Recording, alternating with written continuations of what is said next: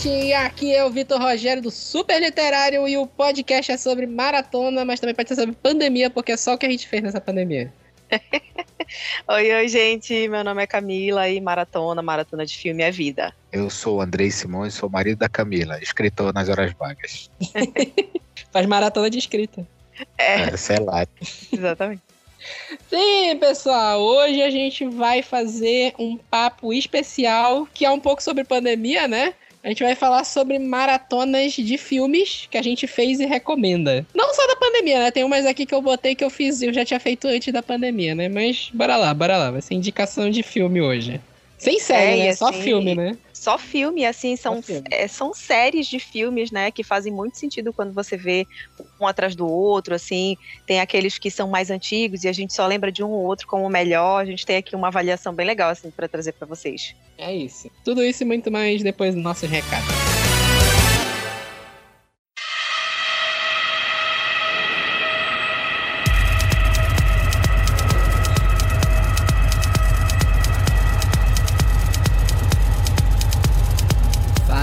Pessoal, vamos para mais uma semana de recados. Sempre lembrando para vocês seguirem a gente todas as redes sociais, tudo super literário, Instagram, Twitter e Facebook. Corre lá que a gente sempre tem muita novidade, sempre tem muito conteúdo. É, hoje o podcast saiu num dia meio estranho porque a semana foi muito louca e sou eu também que edito, produzo, faço o roteiro de tudo. Então acabou saindo na sexta, mas aí quando sair em dia maluco vocês ficam sabendo também se estiver seguindo a gente. Então já sabe, vai lá, dá esse esse clique pra gente e ajuda a gente a engajar, porque as redes sociais estão sempre trollando. Feedback do nosso último episódio, que foi sobre maratona de streamings, que, né, a gente discutiu, né? Estamos invadidos de streamings, tem 5 mil serviços diferentes. Se quiser assistir tudo, tem que tirar o escorpião do bolso e pagar um milhão de coisas. Não vamos falar sobre usar locadora do Paulo Coelho, né? Uh, a gente recebeu um feedback da Jubes, que participa do nosso podcast, a Juliana. Ela mandou um e-mail pra gente, falou que ela é de Belém, né? Só especificando. Ela falou que ela adorou o episódio de Guerra de Streamings. E ela fala aqui que ela não tem acesso a muito streaming.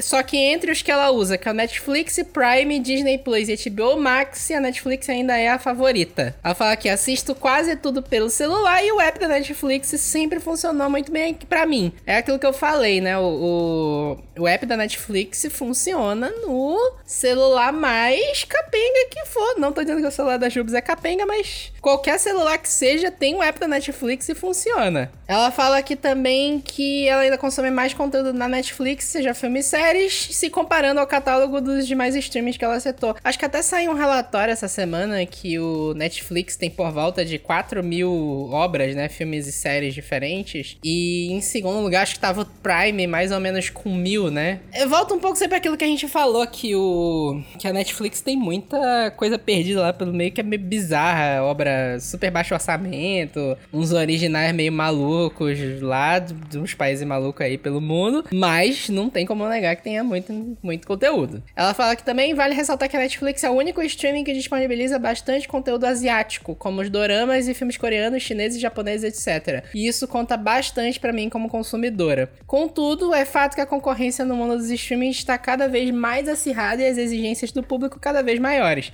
Quem não se espertar e inovar dentro da sua proposta vai acabar ficando para trás. É exatamente isso. Observação: existem outros streamings focados apenas em conteúdo asiático, como Rakuten Vic. Esse eu nunca tinha ouvido falar. E o Cocoa. Mas, dentre os que foram comentados no episódio, Netflix é destaque quanto a esse tipo de conteúdo. Eu ia falar que eu citei no episódio passado que tinha um streaming que era de dorama, que acabou. E eu não lembrei o nome, depois eu fui pesquisar. Era o Drama Fever. O Drama Fever era meio no estilo do, do Crunchyroll, tem conteúdo gratuito, tu pode ver tudo que tu quiser e tinha uns comerciais pelo meio do caminho. E tu podia pagar pra tirar os comerciais e pra acessar alguns conteúdos exclusivos. Só que assim, morreu, morreu, não tinha, não tinha assinatura suficiente, acabou que o, o Drama Fever acabou sendo desligado. Ele foi desligado, acho que era 2018, se eu não me engano. Ele começou em 2009 e terminou em 2018. É, não teve muito, né? Não tinha tanta assinatura, acabou que, que, que não, não durou. Eu lembro que foi uma tristeza gigante da, da galera do K-pop e K-drama no, no Twitter. uma galera que eu sigo que comenta muito K-pop e dorama tava, tava, muito triste. Tentaram levantar a tag pra tentar manter o Drama Fever. Não adiantou, acabou que acabou mesmo. A Jubes ainda finaliza aqui. Parabéns pelo excelente episódio. Um grande abraço a Vitor, a Vanessa, a Carol e a Bela. Bela, minha estagiária aqui, doguinha. Inclusive, ela tá mordendo o osso aqui embaixo da mesa agora. Obrigado, Jubes. Abraço para você também. E é isso, se vocês quiserem entrar em contato com a gente, vocês podem mandar mensagem em todas as nossas redes sociais que a gente vê e, dar feedback, ou mandar e-mail pra gente no revista superliterária.gmail.com, que a gente lê aqui, ou ignora se a gente achar que precisa ser ignorado. Né? Já mandaram muita coisa maluca aqui que não vale a pena trazer para vocês. Mas se forem coisas úteis, até se vocês estiverem falando mal da gente, às vezes a gente traz aqui. Então já sabe, né? E é isso, fica aí com esse episódio que a gente discutiu várias maratonas legais para você fazer de filmes. Até mais, até a próxima.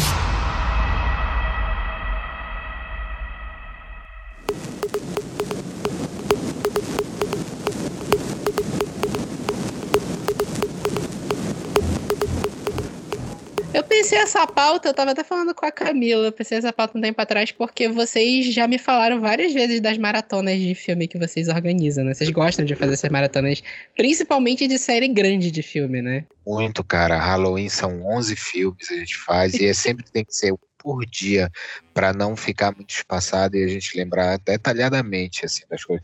É muito bom, cara. Maratona de filme eu recomendo para todo mundo.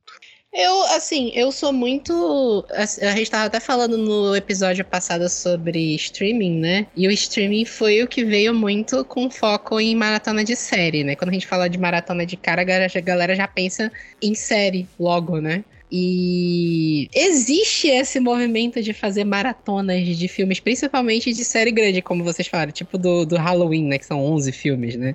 Isso é uma coisa que acontece muito com filme de terror e filme de ação, né? Principalmente, ter série gigante. exatamente. E assim, o mais difícil é conseguir encontrar os filmes todos numa plataforma só. De um tempo de um tempo para cá, quando o YouTube começou a colocar filmes, né, entrou o YouTube Movies aí, aí ficou mais fácil de achar algumas pérolas. Mas, por exemplo, tem alguns filmes de Halloween, da, da, da série Halloween, bem obscuros, bem difíceis de achar. E a gente tem que recorrer realmente ao download, porque é muito difícil você achar uma completo, né? Eu acho que na Netflix tem rock, mas é difícil você achar todos os filmes de uma franquia num, num, num streaming só. Essa é a dificuldade. De série não, já tá lá, porque normalmente quando entra a série ela vai entrar toda, claro. Então é mais fácil maratonar a série por, por, esse, por esse detalhe, né? De, nem sempre o streaming vai ter todos os filmes de uma franquia, mas com certeza os episódios de uma série vai ter. É porque é aquela coisa, né, de filme é difícil, principalmente série grande assim, que os direitos vão se perdendo no meio do tempo, de ter sido tudo feito por um estúdio só. É difícil. É, exatamente. É isso que eu ia dizer, porque aí os acordos de filme para filme vão mudando, as situações, enfim, os patrocinadores, enfim, as produções vão mudando. O próprio rock, né, tem nossa, vai subindo assim o orçamento do, dos filmes. A gente não tem um detalhe isso, mas o atual, por exemplo, Creed, um, dois, eles realmente já são outro patamar da coisa, então a produção vai mudando, as plataformas vão mudando, a atualidade vai mudando. E é muito legal poder resgatar assim como a gente costuma fazer, né? Pegando esse gancho da Camila, eu acho que o mais legal em maratona de filmes, de franquias, é você ver a, como o tempo atravessa essas histórias, né? É. Porque você pega o primeiro filme, o primeiro rock, eu, eu já estou dando exemplo de novo, porque rock é a nossa franquia preferida, é, uhum. o, é até o quinto filme, pasmem, até o quinto filme funciona se você assistir um filme por dia. Porque o, o Rock 5 ele é muito coerente no quesito familiar. Né? Como filme ele é bem questionável, mas uhum. no desenvolvimento dele com o filho e com, com a família, né, com o Polly e tudo, é muito coerente. Então, quando você maratona, os filmes eles se encaixam melhor nos, nos, nos metaplots, né? Na, que é aquela história que atravessa é, os filmes em si, porque no final das contas, é, o que existe em comum em rock é que todos os filmes são filmes sobre a família, é sempre uma questão sobre a família, seja no primeiro ele tentando né, criar a família dele com, é, com a Adrian e tudo, e tentando sobreviver àquele, àquela, aquele mecanismo opressor dos Estados Unidos que colocam os imigrantes para serem eternamente operários. Então, é um filme muito bonito, inclusive. Não é um filme de ação. O primeiro rock tem 10 minutos de ação e só, e o resto é um drama muito bonito. E assim, é legal você ver como atravessa o tempo, porque o primeiro rock é de 76, por exemplo. Então, a gente está no Creed 2, agora de 2018 ou 2019, e aí você vê como os temas que não eram tocados começam a ser tocados, né? É, e é muito, muito bacana você ver essa como a sociedade se manifesta através da arte, como a arte influencia a sociedade que ela, onde ela está sendo, onde ela se exibe, onde ela surge. É, isso para mim é o efeito mais bacana. Quando você pega a Halloween também, que tem lá desde o primeiro do Wes Craven, que vem, né? que o Wes Craven, desculpa, tá? John Carpenter é o sono. A noite já já vai batendo sono, mas desde o primeiro filme, que já é década de 70 e é um dos primeiros slashers, é muita coisa mudou na nossa sociedade. Então você vê pro último, tem muitas diferenças até dos temas. Para mim esse é o elemento mais legal de, de ver essas franquias de filmes que são feitos ao longo de décadas, né? Literalmente. Olha, é, mas assim, rapidinho, já pegando também o, o gancho aqui do Andrei falando, é, é, muito legal como a gente pode avaliar as obras, como elas foram feitas, o contexto ali daquela discussão, como a, as outras temáticas vão entrando, como o Andrei falou. Mas sabe o que é interessante? Quando a gente fala de filme, geralmente tem um preconceito maior da galera. Não sei, eu sinto muito isso. E se a gente for comparar livros, parece que a gente tem um, uma aura assim com os livros clássicos, a gente se dispõe, predispõe né, a lê-los, aí você vai lá naqueles clássicos, enfim. É, eu até li o Conde de Monte Cristo, por exemplo, então vejam, né? Mais de 100, quase 200 anos, não é isso? É, é, é. Ou, enfim, é. né? Na verdade, ele, ele, ele vai retratar um iníciozinho do século XIX, mas é escrito depois, né? Bem, então, mas é incrível como a gente se predispõe a fazer isso, mas se fala, ah, um filme da década de 70, da década de 80, parece que a galera não quer se propor, né? E eu acho que, não, não sei porquê, eu não só tô jogando aqui a intriga, né? Mas acho que a gente tem que se propor a entender também a partir das obras o que elas queriam dizer naquele momento e até para ter comparativos, né? Por exemplo, na academia mesmo, de onde eu venho, os estudos todos são é, baseados praticamente em comparativos, gente. A gente pega o que aconteceu no passado, a partir de qualquer mídia, você faz comparativos com a atualidade e vai vendo diferenças, vai vendo como cresceu, como não cresceu, enfim, como a coisa vai ou é, retraiu ou avançou. Eu acho muito legal a gente se propor. É muito bacana isso, esse movimento. Com certeza. É, eu acho que o, o filme, a, a mídia cinema, né? Sim. Tanto tipo videogame também, tem a coisa do envelhecimento do filme. Envelhecimento dos efeitos especiais, às vezes envelhecimento do roteiro, às vezes envelhecimento do, do método como foi dirigido, por aí vai, né? É, se é. for comparar filmes, né? Por exemplo, o próprio filme que tem filmes que atravessam o tempo, tipo Hitchcock, por exemplo. Hitchcock, qualquer filme do Hitchcock sempre vai ser um clássico. Mas qualquer um dos filmes do Hitchcock que tu pegar para assistir, que são filmes geniais, pelo menos eu não vi, não devo ter visto tudo. Não, mas todos que eu vi eu gostei. 49, Oi? achei 49, é, com certeza eu não vi. Mas tu vê que eles são filmes muito mais lentos que qualquer coisa que é produzida hoje em dia. E a, a maioria dos filmes produzidos hoje são extremamente frenéticos, principalmente terror. Pois é, uhum. tem uma questão que eu acho que é um certo preconceito do audiovisual e da edição, mas no final Sim. das contas, às vezes eu vejo que as pessoas veem séries enormes onde pouca coisa acontece também, só no final do episódio. Tem muita série que é assim, né? Faz aquele gancho de movimentação da narrativa só no final, e as pessoas seguem. Mas eu acho que tem muito desse impacto desse estranhamento do visual e do som.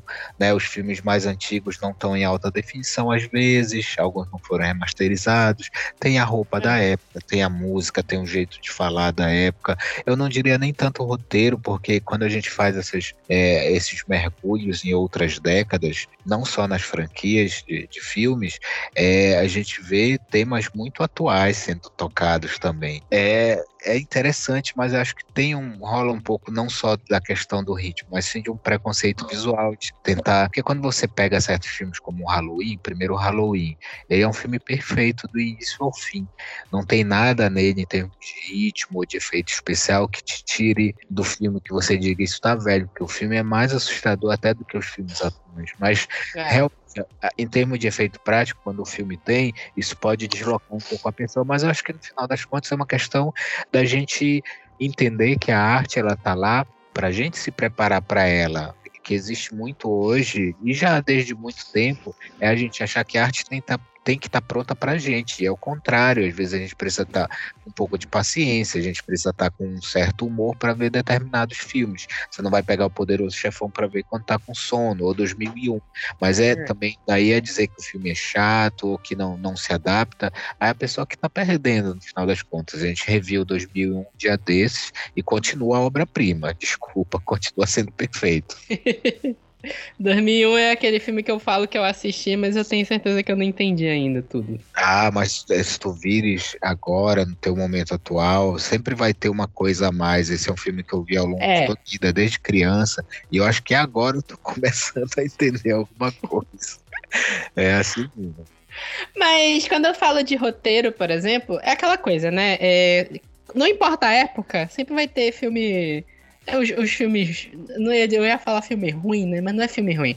Aquele filme que o roteiro é simples, que não é pra te pensar, tu só quer ver uma bobagem, um filme de ação, nada Sim. muito revolucionário. E principalmente esses roteiros, que são do filme, sei lá, tipo filme de sessão da tarde, eles são os que mais envelhecem mal às vezes, quando não é nada muito genial assim. Às vezes são esses filmes que vão ter muita coisa errada no roteiro se tu voltar no tempo e pensar os filmes que a gente via na sessão da tarde, eles são filmes extremamente errados, a maioria hoje em dia, né? Ah, com certeza, mas é isso, a gente vai. A, a, o cinema foi aprendendo a se adaptar, mas é como eu falei também, às vezes a gente tem essa mira do passado de achar que tudo que foi feito lá para trás era ruim, não existia representatividade, existia alguns pontos, sim, e a gente tem que buscar isso. Claro que numa proporção menor do que acontece hoje, mas as lutas elas não começaram hoje, então elas já estavam na arte, já estavam se manifestando na arte. Às vezes a gente vê filmes da década de 70 e 80 que já tocavam em assuntos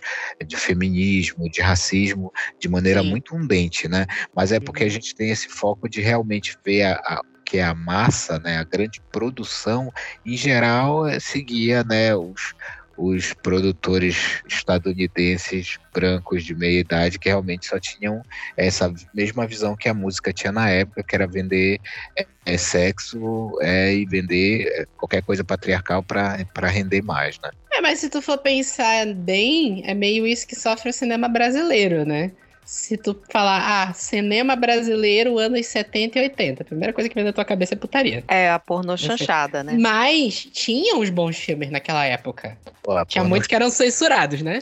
É. Mas tinha muita putaria também. É, foi um movimento, né? E aí acaba que as, as emissoras de TV se interessaram mais por esse movimento para poder Sim. passar filmes de madrugada, mas nos anos 70 ainda tinha ainda tinham grandes diretores aí dire, e algumas poucas diretoras, infelizmente infelizmente, né? Porque a direção realmente é um dos últimos bastiões audiovisuais, é onde as, que as mulheres precisam chegar ainda. É, e mas já tinha muita coisa boa sendo feita, por favor, né? Mas realmente é uma questão porque a porno chanchada era igual o filme de terror é, de Hollywood de hoje em dia. Era um filme barato, rápido fazer.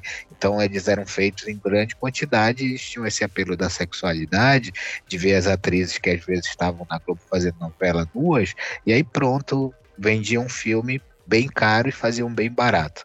Então, mas não era a única coisa que estava acontecendo, né? Tem muito, sempre é. tem muita coisa acontecendo no cinema desde que o cinema surgiu.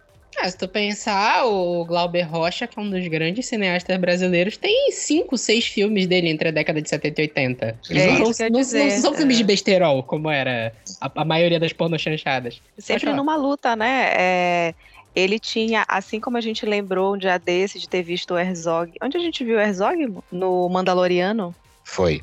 Pode mandar. Exato, né? Fazendo grandes produções, fazendo parte de alguma maneira de grandes produções para juntar dinheiro para fazer as próprias obras da maneira que gost gostariam, enfim, que, que, que queiram fazer, né?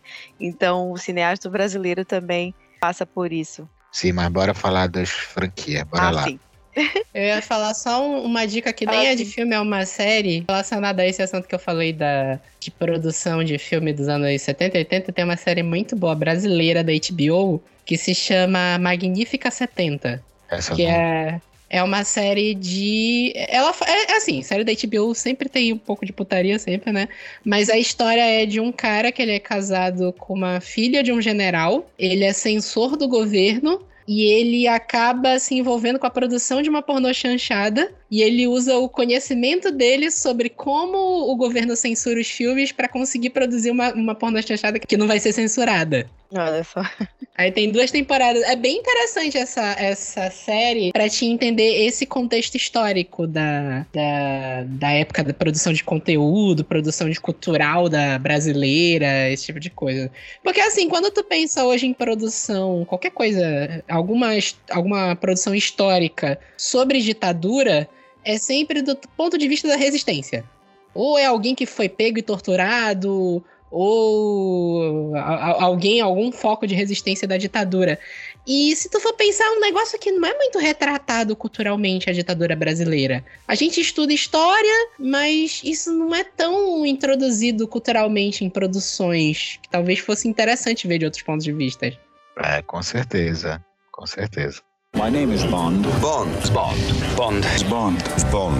James Bond. Então tá, vamos lá para as maratonas. Vocês querem indicar uma aí de cara logo? Bora. Eu vou. Vamos logo com a franquia incrível que é Halloween. Eu vou falar, acho que vou guardar duas assim poderosas primeira Halloween, justamente por ter esses 11 filmes, eu não sei se já 12 com o que saiu, né?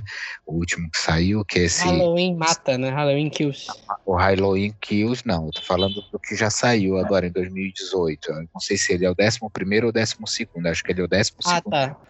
É, é uma franquia muito interessante. Primeiro que ela começa no ponto certo, o filme, o primeiro filme é o melhor, claro, é perfeito. John Carpenter no auge, já fazendo a trilha sonora, aquela trilha minimalista que ele sabe fazer muito bem, direção minimalista também, e ele pega ali aquele zeitgeist do, do inimigo da vizinhança, do, do monstro da vizinhança que pode ser qualquer um. É por isso que ele usa uma máscara genérica e é por isso que a roupa dele é um macacão né, um macacão de operário, um macacão de mecânico, que é justamente Michael Myers pode ser qualquer um. E o filme todo basicamente se passa entre duas casas numa mesma rua. Isso por questões orçamentárias, porque o Carpenter né, era o diretor que fazia tudo nas coxas, né, inicialmente. Então, o filme já é perfeito nisso, mas para mim é uma franquia que ela estabelece algo que é genial, que é a busca da maldade pura, porque em nenhum momento da franquia ele é necessariamente uma criatura sobrenatural, mas ao mesmo tempo tem o Dr. Loomis, né, que é o psiquiatra que tá é, ele faz aquele papel de mentor no filme, do cara que dá, que faz as falas mais aprofundadas. Ele sempre fala que o, ele é o cara que tratou Michael Myers quando ele estava no hospital psiquiátrico, né, que ele ficou mais de uma década e depois de uns anos ele resolve sair para ir atrás da, teoricamente, né, naquela pessoa lá, que é a de Curtis, que no segundo filme se transforma em irmã, mas no primeiro não é, é só uma pessoa que ele que ele que cruza o caminho dele. E aí, no final das contas, ele é a essência da maldade. Então esse doutor sempre fala que ele é a essência da maldade, que ele é mal puro, que ele nunca tinha visto tamanha maldade no olhar. Então isso é muito legal porque existe uma coisa muito mais da narração, isso é muito literário. Toda vez que esse doutor aparece, ele aparece por quatro ou cinco filmes, ele sempre faz uma narrativa literária sobre o que é a maldade. Isso que é para mim mais legal. Agora, claro, é uma franquia com altíssimos e baixíssimos, né? E a gente, a gente vai discutir um pouco isso aqui. É, o Halloween ele é o clássico de slasher, né? De assassinos, de serial killer, né? É, ele, é, ele vem até dois anos antes do, do, do Jason, né? Sexta-feira 13. Ele não é necessariamente o primeiro slasher, mas é o primeiro slasher mainstream. É o primeiro slasher a fazer muito sucesso. Então é, é muito difícil. Você pega alguns subgêneros como Gore, por exemplo, que falam, ah, o Evil Dead, o primeiro, não é o primeiro filme gore, mas no final das contas é o primeiro filme de um subgênero que faz tanto sucesso e pode ser ali considerado aquele bastião, né? Então ele é um slasher muito clássico. O primeiro Halloween praticamente não tem sangue, você não vê sangue. Então é um filme muito charmoso nesse sentido, né? Ele utiliza uhum. muito terror psicológico, eu acho belíssimo. E aquele visual do Michael Myers é assustador. É, eu gosto bastante do, do Halloween, principalmente do primeiro, né? Porque ele é realmente a base de tudo. Tanto que os últimos filmes agora, 2018, e agora vai ter uma outra parte dele, né? Uma continuação desse mais recente. É, tá conectado diretamente ao primeiro filme, que a personagem é, principal. Eu acabei de esquecer o nome dela agora, mas. Eu... É, da atriz, mas eu não lembro o nome da personagem. É, e aí a personagem principal tá conectada diretamente com o primeiro filme, né? Porque depois eles, é, como o Andrei falou, né, eles inventam uma história, um background para conectar os dois personagens, né, o Michael Myers e ela. E, enfim, e aí surge essa história de que eles seriam irmãos, que eles são irmãos e tudo mais. E isso é ignorado nessa sequência que vem agora, a partir de 2018. E eu acho isso ótimo, porque volta com aquele aspecto inicial de que ele pode ser qualquer pessoa. Porque realmente uhum. o primeiro filme, como o Andrei falou, ele é sim charmoso e ele é ele é uma ele é expectativa. Ela está sempre na iminência é, de encontrar algo horrível, horrendo. E isso pode realmente ser tá muito perto né, de qualquer pessoa, o vizinho, enfim, da vizinha. A maldade pode estar muito próxima, então eu gosto da mensagem, assim, do que é o simbólico a partir desse, desse mote aí do filme. É muito legal, assim. Eu gosto bastante de Halloween. E os baixos, como o Andrei falou, tem altos e baixos, bem baixos. É, a gente também assiste, porque eu acho que é a experiência da sequência. Então tem filmes que não vão fazer sentido, outros que são ignorados, né, pela sequência atual, e isso é bem legal também de, de, de a gente conseguir visualizar, sabe? É, o melhor da franquia é esse, que quando vem um filme ruim, você tem a esperança de ver logo o seguinte, que pode ser melhor. Então, o, a franquia Halloween eu recomendo, porque ela, ele tem mais filmes bons do que ruins, diferente de Sexta-feira 13, por exemplo, que tem mais é. filmes do que bons, né? E a Hora do Pesadelo tem mais bons do que ruins também. Então, é, essa recomendação do Halloween é porque você olha, o primeiro filme é muito bom, o segundo, apesar de ter transformado a personagem na irmã dele, é muito bom também, porque é uma sequência direta começa de onde exatamente de onde terminou o primeiro, na mesma noite, inclusive. É muito legal. O 3, é, o 3 e o 4, eles são esquisitos, mas eles vão jogando algumas coisas interessantes. Agora, o cinco, se eu não me engano, seis são bem ruins. E aí depois vieram também é, alguns filmes. Tem um que é o pior de todos, que esse pode evitar. É um filme que tenta brincar com essa estética do, do found footage, né? Do filme. É uma festa. Nossa, sério? Casa. E aí no final do, do filme, o Busta Rhymes, que era um rapper famoso da época, começa a dar um chute de Kung Fu no Michael Myers. É nesse nível. É nesse. É, eu peguei aqui, é Halloween Ressurreição, é esse, né? 2002. Esse é muito ruim. É, e ele vem depois, se eu não me engano, do, do, H, do H20, né? É, é esse mesmo. Muito bom. O H20 é o primeiro filme, depois, porque depois do segundo, a Jamie Lee Curtis sai e ele retorna no H20. E ela tá mais velha, ela mudou a uhum. vida dela e ele vem atrás. Esse é sensacional. Então, se você quer pular os esquisitos, porque tem um que envolve a sobrinha dela, que é bem. Mas é, é, divertido de qualquer forma. Quando o Michael Myers aparece, a gente se diverte, né? De uma maneira sádica.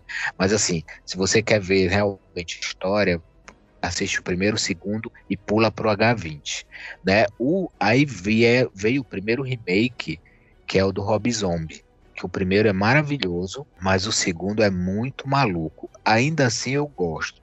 É, é daquele filme que meio que joga o cânone pro alto, mas assim, eu gostei da ousadia do roteiro, e ainda assim é um filme bem divertido, o Rob Zombie é um excelente músico e diretor, então eu gosto da, da pegada de terror dele, é, o segundo deu uma exagerada, mas o primeiro é muito legal. E aí vem essa também, tem alguns depois, é difícil lembrar de cada um, teria que ter anotado, mas em geral, se for para assistir todos, assiste um por dia, porque é assim que se vê uma franquia, e quando for ruim, você se diverte. Eu acredito que tem uns. Ah, tem também que é com Homem-Formiga, com Paul Rudd, que é muito ruim.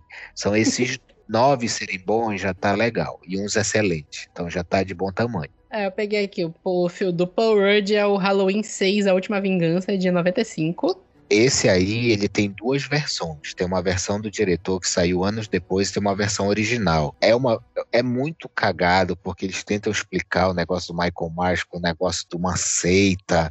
Nossa, eles, nossa, eles tentam destruir a ideia do Michael Myers, que é essa ideia pura de que não tem explicação nenhuma para ele ser quem ele é, ele é só o mal. Essa é a coisa mais bonita. É tipo como fizeram no Highlander 2. O Highlander 1 é excelente. Depois eles tentam explicar aquilo porque são de outro planeta, mano, pelo amor de Deus. de todos os tempos, Highlander 2. Esse também do Homem-Formiga aí, mas ele tem cenas divertidas. Então, no final das contas, assistam todos logo. Não vai doer. Vocês já viram coisa pior que eu sei? Olha, o nome da personagem é Laurie Strode. Eu tinha Isso. esquecido, é Laurie. É. Laurie. Perfeito. A Jamie Lee Curtis é uma lenda do cinema. É uma lenda, ela é Total. incrível. Dia desses eu tava revendo True Lies. True Lies é muito divertido. Esse né? filme é muito bom. Até. É, tem muita coisa errada hoje em dia. Tu vai ver o roteiro, tem umas coisas muito erradas também. Mas é um filmão até hoje. É, divertido pra caramba. E ela é incrível. E nesse. A Jamie é incrível. E, aí, nessa, aliás, na continuação, que ela assume o cabelo branco, assume a paranoia da personagem que passou a vida inteira esperando Michael Myers fugir. Não é que ela estava certa, que a filha fica criticando ela e no final ela estava certa. Então, tô doido para ver o Halloween Kills, porque eu acho que vai ser um filmaço. É o filme que vai ter o maior número de mortes do Michael Myers, eles já falaram, e a cidade meio que vai se voltar contra ele, então vai ser um. Nossa, vai ser uma sangueira épica. eu ia falar que eu peguei aqui o Halloween, esse semi-reboot, né? Ele é um revival, né? De 2018, é o 11. O Halloween Kills vai ser o 12 e já tem um programado pra 2022 que vai ser o 13. Isso, porque é uma trilogia. É uma trilogia. Eu ah. ia perguntar, eu acho interessante o Halloween em específico, que ele é uma das franquias mais antigas, né? Um dos primeiros. Começou lá em 78, não foi? 78? 79, 79 eu acho. É, eu peguei aqui, tá, tava 78. Halloween, a Noite do Terror. E ele, se tu assistiu os filmes um a um, ele meio que conta a história do filme de terror americano, né? Porque as grandes franquias meio que passaram por essa leva, né? De ter um filme. O filme primeiro, primeirão lá, um filme mais de terror com um roteiro um pouco mais sério. Se tu for pegar todos eles. O Halloween, o Jason, que é o. O Jason é sexta-feira 13, não é? Isso. Isso. O, a Hora do Pesadelo, o Massacre da Serra Elétrica. Todos os primeiros filmes da franquia são os filmes com um roteiro um pouco mais sério. Sim, porque e eles aí... não foram para serem franquias. É, nenhum deles foi pensado para ser franquia, só que aí deu muito dinheiro, veio um produtor e falou: e aí, se a gente fizer a continuação agora? E aí tu vê Isso. que, eu não sei o Halloween em específico, mas em, o Jason e o, o Hora do Pesadelo foram filmes que foram virando uma galhofa gigante. Pois é, porque aconteceu nos anos 80, isso eu pude presenciar na época, era muito legal. Você tinha de uma produtora a Hora do Pesadelo e você tinha de outra produtora o Sexta-feira 13. Sexta-feira 13 veio antes da Hora do Pesadelo, é o de 81, só que já é depois do Halloween, porque o John Carpenter era o cara que fazia os filmes mais artísticos, ele não queria engrenar esse negócio de franquia. Primeiro, Sexta-feira 13 também é sensacional, até porque não tem nada de sobrenatural, é uma história muito boa, né? Porque eu não vou soltar o spoiler, é um spoiler antigo, mas vão ver lá, não tem nada de sobrenatural. Isso é muito legal do filme. É, vão ver, vale muito a pena, vale muito a pena. Fez muito sucesso, eles já engataram para fazer o filme no ano seguinte. E aí, em 83 surge a Hora do Pesadelo, que era de outra produtora né, com uma outra pegada, que era com o Wes Craven, e o Wes Craven sempre foi um cara bem hippie, bem, bem liberal, porque assim, existe uma batalha ideológica aí de Jason versus Fred, né? O Jason representa o patriarcado, realmente, ele é o cara que mata os jovens quando eles estão se drogando e transando. Então ele é, é. aquela Hollywood conservadora. E o, o Wes Craven traz o contrário com Fred Krueger. Fred Krueger, quanto mais maluco você for, mais criativo é que você vai conseguir se libertar dele, conseguir se salvar dele. E aí, essas duas produtoras, dois estúdios, faziam um filme por ano de cada um. Isso era muito legal, era uma competição no nível, sabe, que a gente vê de filme da Marvel, assim, que faz vários por ano, ou na, na época um por ano era muito para uma franquia, nunca teve essa velocidade. E aí o Halloween reencontrou seu espaço ali no meio dessa bagunça. E aí sai muita porcaria, né, cara? Porque no final das contas, existe esse terror meio fetichista de só ver quantas mortes o Michael Myers vai fazer, como ele vai matar as pessoas, a mesma coisa o Jason, a mesma coisa o Fred, mas ainda assim, no, no quesito das franquias, Halloween, a Hora do Pesadelo vence. Agora, sexta-feira 13, você tem que assistir o primeiro e olhe lá. Na sexta-feira 13 foi virando um negócio. Eu lembro do. Acho que é Jason vai a Nova York. Sexta-feira 13, 5. 7, não sei. Que o Jason mata o cara dando um soco na cara dele. É, um mas... soco e a cabeça do cara sai voando. Assim, se você quer ver uma tosqueira, porque tem gente que curte ver tosqueira, né? Às vezes é legal ver uma tosqueira, né? Até vale. Mas Jason saber que é tosco. É pro espaço. Jason, Jason X, não é? Jason X. É, ótimo. Ah, eu lembro, eu lembro do evento que foi Fred vs Jason. Pois é. E o filme, não é cinema maravilha. É, não, não. O filme não responde, mas eu fui no cinema ver, porque realmente existia essa coisa de é, Remo Paysandu, entendeu? Ou você era Blur ou é. ou você é um ou você era outro. E eu gostava de todo, né? Porque eu gosto de tudo no terror, até o que é trash. É. O que eu gosto, assim, da Hora do Pesadelo é que realmente as, é que, assim, premia a criatividade do adolescente, né? Eu acho que é contemplado nesse sentido. É, o jovem americano ou qualquer jovem que está assistindo e se identifica, enfim. E geralmente você é tolhido, né? Enquanto está acordado pela sociedade, pela família, uma série de coisas a cumprir, aquela coisa toda. E é, é, como se você estivesse num outro campo, exercitando, precisando exercitar uma criatividade para fugir é, do Fred. Então eu acho isso muito bacana, assim, esse aspecto desse, do, desses filmes, né? Eu gosto deles, a gente assistiu todos, né? É.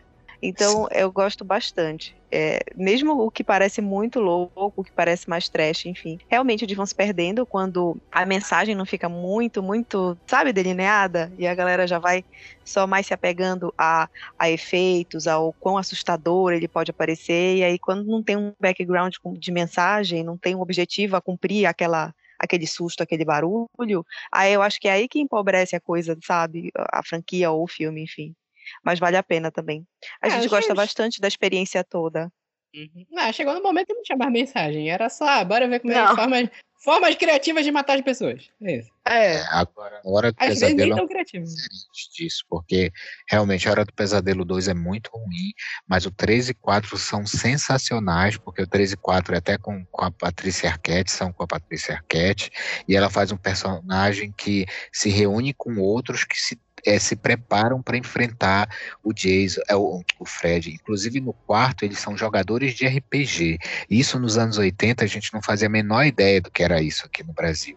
E eles joga, já jogavam RPG porque já tinha Dungeons and Dragons. Então é, eles usam essa criatividade para enfrentar o Jason nesses dois filmes é, são muito bons, sem contar a Hora do Pesadelo 7, que o Wes Craven retorna para a direção e ele faz um filme totalmente metalinguístico, onde os atores que fizeram o primeiro filme é, é, só que eles estão ali, é quase um mockumentary. Eles, na vida real, começam a ser atormentados pelo Fred Krueger, que na verdade não é um personagem de filme, e sim uma entidade que é incentivou, né, que inspirou o Wes Craven a criá-lo no cinema só para ele ganhar força.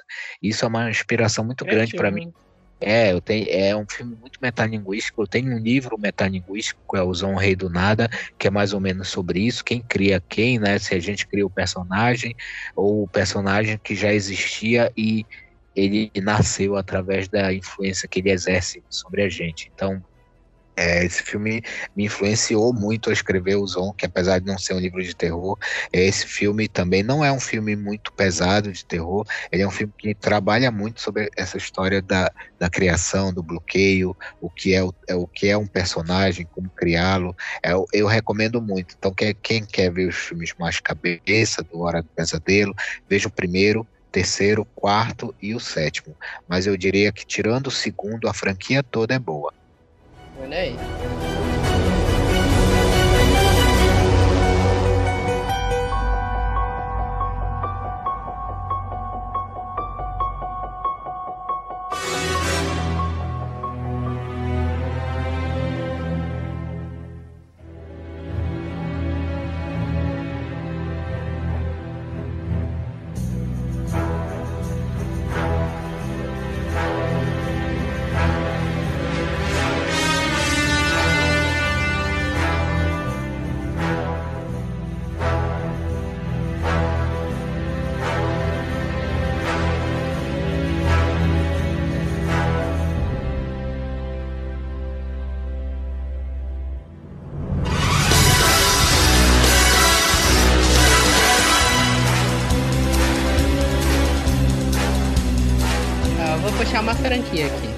Franquia de uma, de uma.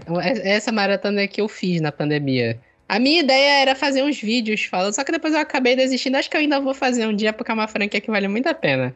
Que é o 007. Hum, 007, eu vi todos. O canon, é porque tem aquela coisa, né? O canon do, do 007 tem 24 filmes atualmente. O próximo filme com Daniel Craig, que é o No Time to Die, que acho que ficou sem tempo para morrer no Brasil. O pessoal Sim. fez um meme que é o Sem Tempo Irmão, que vai ser o 25. Só que, quando eu fui fazer essa, essa maratona, eu descobri que tem um filme perdido do 007 que não é da franquia oficial, ele não é canônico. Que é com o Sean Connery, que se chama Nunca Mais Outra Vez. Esse eu não vi. Never e... Say Never Again. Esse era com o Sean Connery.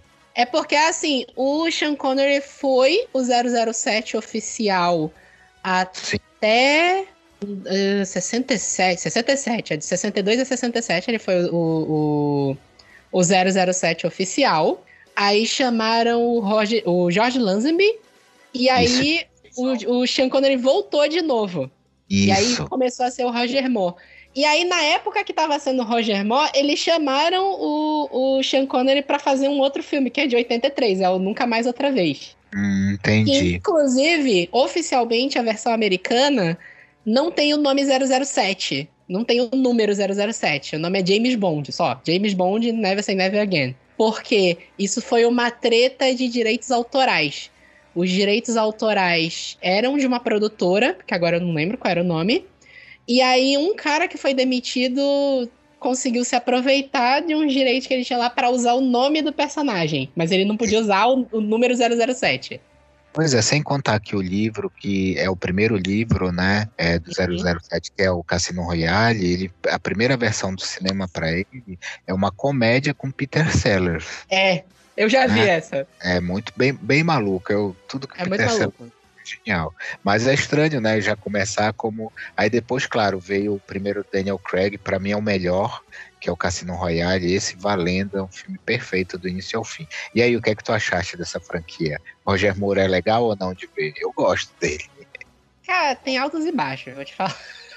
Tá, eu, assim, eu vou te falar, eu não tenho é, antipatia com nenhum dos 007. Nenhum deles. Eu gostei de todos. Eu só acho bizarro o, o Jorge Lazenby, que foi o único que fez um, um 007, que ele só fez um filme, que é o... Eu não lembro como é a tradução, ao serviço da sua majestade, se eu não me engano. Ah, tá. Inclusive, é a única vez que ele casa, tem... É, é a única ah, vez que ele casa e, e eu acho que... É, porque, é porque é muito filme, né? Mas acho que matam a esposa dele. É, isso o pessoal não gostou, nem de ter casado, é. nem de ter matado a esposa dele depois. O pessoal isso. odiou esse a é. Serviço Secreto da Sua Majestade. E a galera tem um, um ranço, principalmente do Timothy Dalton e do Percy Brosnan. Mas o Percy Brosnan foi o retorno da era do Roger Moore, que aquela era fanfarrona. Mas a galera tem um ranço um pouco do, do, do filme do Percy Brosnan. Assim, se tu for pegar para ver hoje, tu vê que o 007 começou tentando ser um filme de espionagem bem padrão, assim, dos anos 60, de, de ser um comercial americano contra os comunistas, contra a Rússia, a União Soviética, no caso. Tu vê isso muito nos três primeiros, que é o Contra o Satânico Dr. No. É porque eu tô vendo os títulos em inglês aqui, eu não lembro os títulos. Meu. From, Rush, From Russia with Love é a Ordem para Matar. Aliás, não. É Moscou contra 007 no Brasil. Ah. E o terceiro que é o Goldfinger, que é contra Goldfinger. É Esses ótimo. tu vê muito isso. Aí do Thunderball em diante, e o Só Se Vive Duas Vezes, que são os últimos do, da primeira leva do Sean Connery, tu vê que começa a ficar uma coisa mais leve, assim, sabe? Uma coisa mais. Vou me levar menos a sério aqui. Engraçado que a gente vê isso nos filmes do Daniel Craig. O Sim. Cassino Sim. Royale sofreu aquele efeito pós-Borne, né? É. Porque o Borne ele é influenciado pelo Bond e ao mesmo tempo influenciou o Bond a ser mais sério, mais violento, né? Não dava para fazer uma coisa fanfarrona depois daquela trilogia perfeita que foi a trilogia Bourne. E aí ele começa serião e, e já vai cada filme te, se dando mais liberdade de entender que o 07 pô, é um cara que aparece que ele é um agente secreto e todo mundo sabe o nome dele no bar, né? Você vai querer o quê? Bond. Pô, não dá pra levar muito a sério isso. Então, acho que eles é. conseguiram um equilíbrio legal aí nesses últimos dois filmes, principalmente no Skyfall, que é obra-prima, assim, junto com, com Cassino Royale. É, eu vou te falar, na, todos os filmes do Daniel Craig eu vi no cinema, e na época eu tive essa sensação, e quando eu revi, essa sensação se intensificou, que o 007 do Daniel Craig é tipo Windows. Tem uma edição muito boa e uma edição muito ruim em seguida.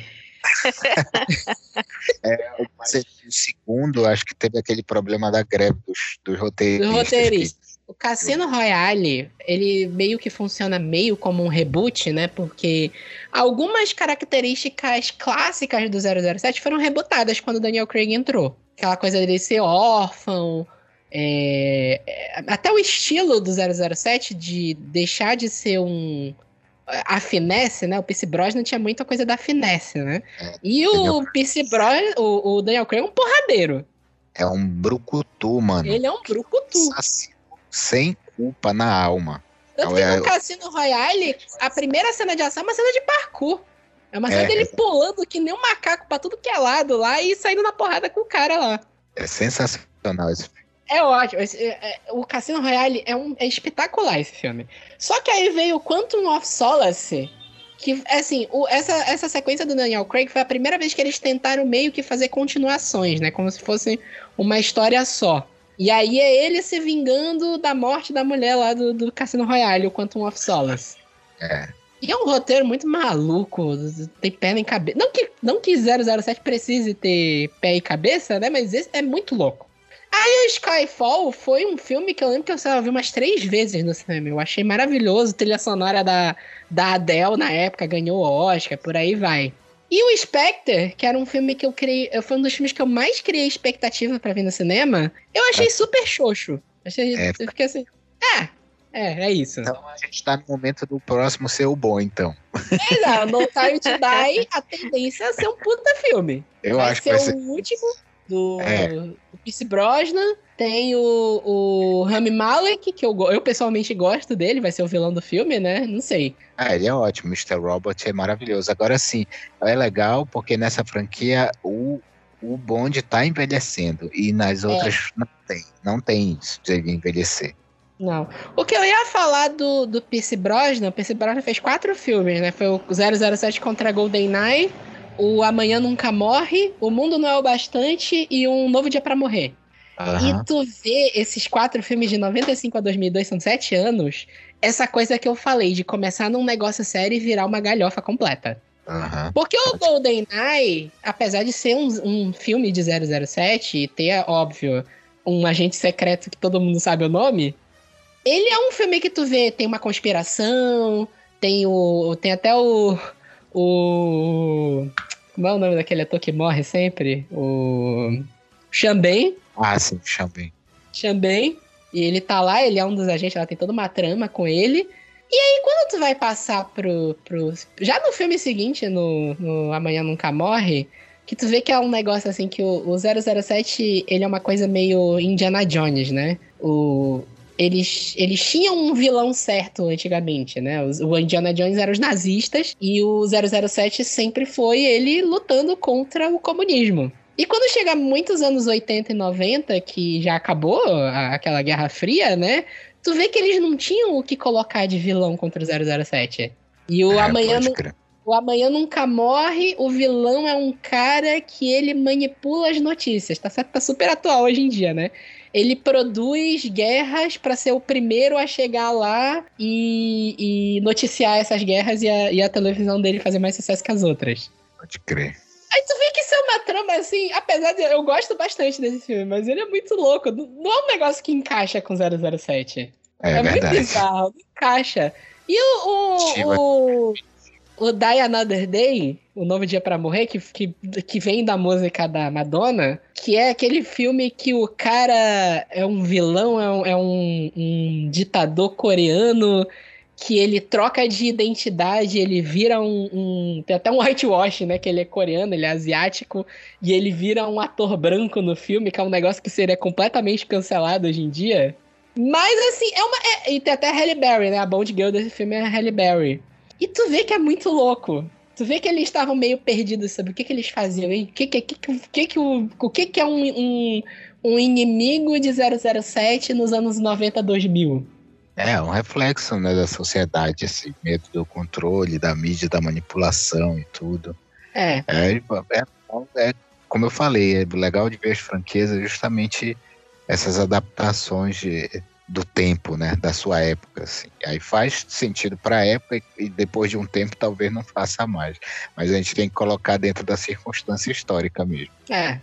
Eu acho até que como vocês estavam falando, né, o personagem parece que foi permitido a ele o envelhecer, né? E, é. e, isso é muito legal de ver, porque geralmente quando o ator já mostrava um tipo de idade, já demonstrava ali um período de substituição, já significava um tipo de substituição para o 007 sempre ficar jovem, enfim. E isso nem se fala, né, no, no lado é, da atuação feminina aí no audiovisual, que aí é, é mais exigente ainda. Mas isso é muito legal e reflete também justamente esse novo momento, né? Que a gente está tá aí exercitando novos olhares sobre qualquer coisa, estética, é, visualmente falando mesmo. Acho muito legal a gente conseguir ver esses personagens de outras maneiras, sabe?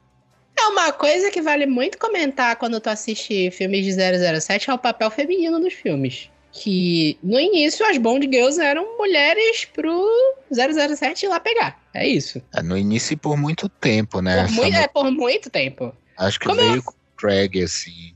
É, não, é, ali a, a, a, o Novo Dia Pra Morrer, que é a, a Bond Girl é a Halle Berry, e tem, uma, tem duas Bond Girls, né? Que é a Halle Berry e a Rosamund Pike. Só que é o primeiro filme que eu lembro agora dessa lista que as mulheres têm um papel mais importante do que ser, além do que ser o, o alguém que o James Bond vai pegar, né? Que a, a Halle Berry era uma agente americana. Inclusive, na época, teve boatos que eles queriam fazer uma série só dela, né? De filmes, da, que era a Jinx, que era a personagem. E a Rosamund Pike, que é a outra, ela é...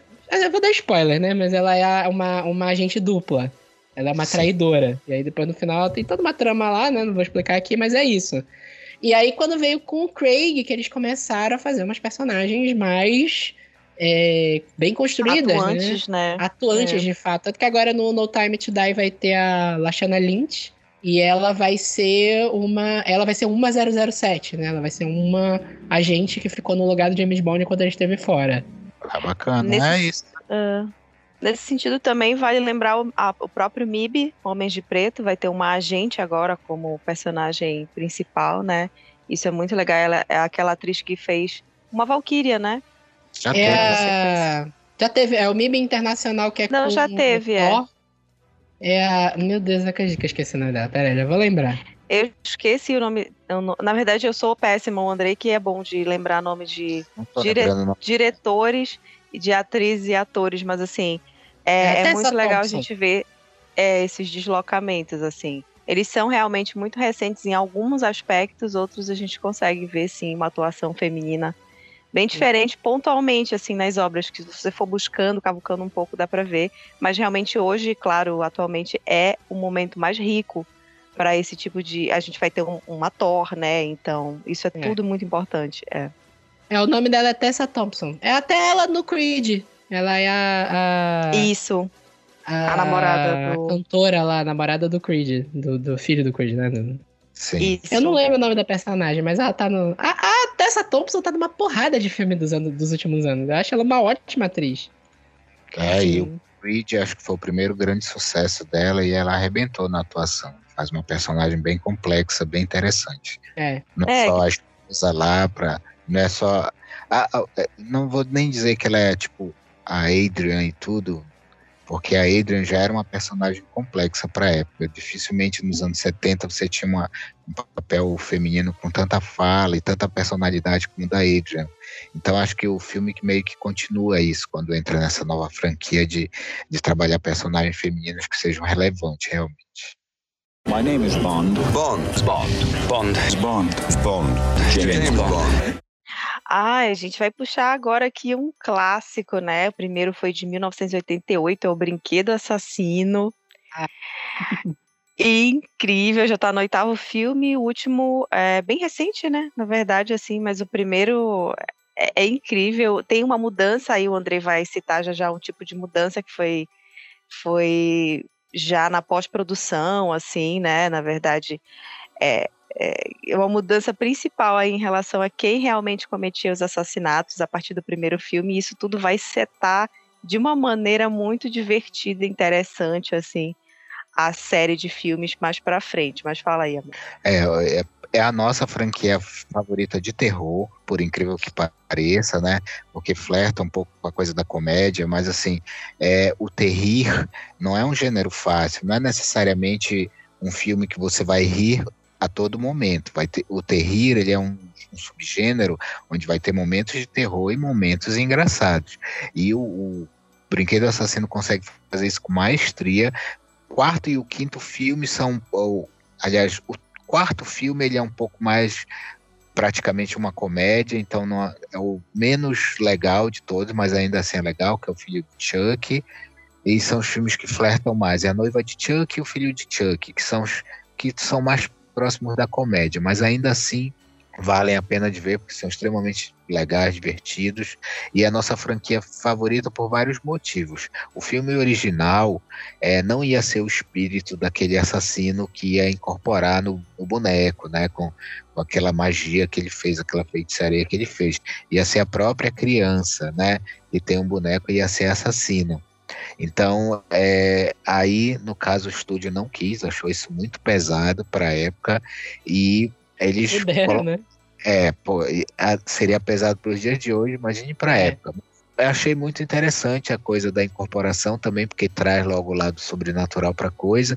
E é a nossa franquia preferida, porque é, é a sequência de filmes onde o personagem é mais respeitado. Né? É, é, o Chuck ele é o mesmo em todos os filmes. Ele é muito consistente como personagem, como vilão.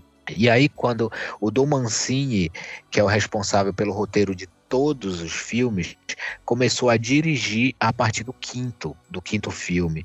E aí o filme, aliás, a partir do sexto, né? O sexto e o sétimo ele começou a dirigir.